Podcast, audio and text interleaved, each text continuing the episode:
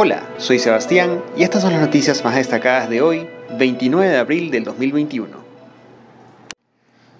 El motín en la cárcel de Guayaquil deja 5 privados de libertad fallecidos y 21 heridos. La policía halló dentro del centro de privación de libertad 500 indicios balísticos, 3 pistolas, municiones, 27 teléfonos y 12 armas cortopunzantes. Una depresión amorosa habría llevado a la tumba a un joven de Babahoyo.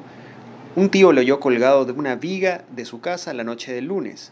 Sus familiares revelaron que el hombre estaba deprimido.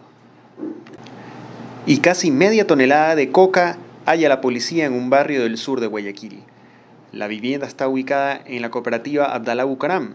Se considera que se ha evitado el consumo de un aproximado de 5 millones de dosis.